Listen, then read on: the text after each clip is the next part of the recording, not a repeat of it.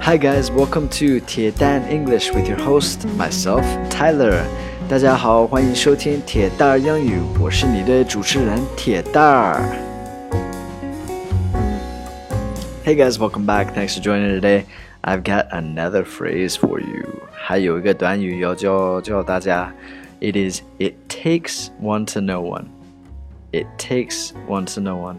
那这是什么意思呢？It takes one to know one is like if you say I am something, then you must be that something for you to be able to see that I am that something.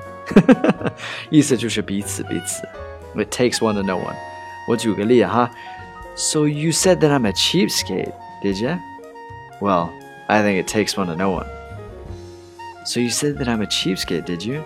Well, I think it takes one to know one. 那你说我是个吝啬鬼啊，是不是啊？彼此彼此。So you said that I'm a cheapskate, did you? Well, I think it takes one to know one. Okay? Thank you guys for listening. 学会了吗？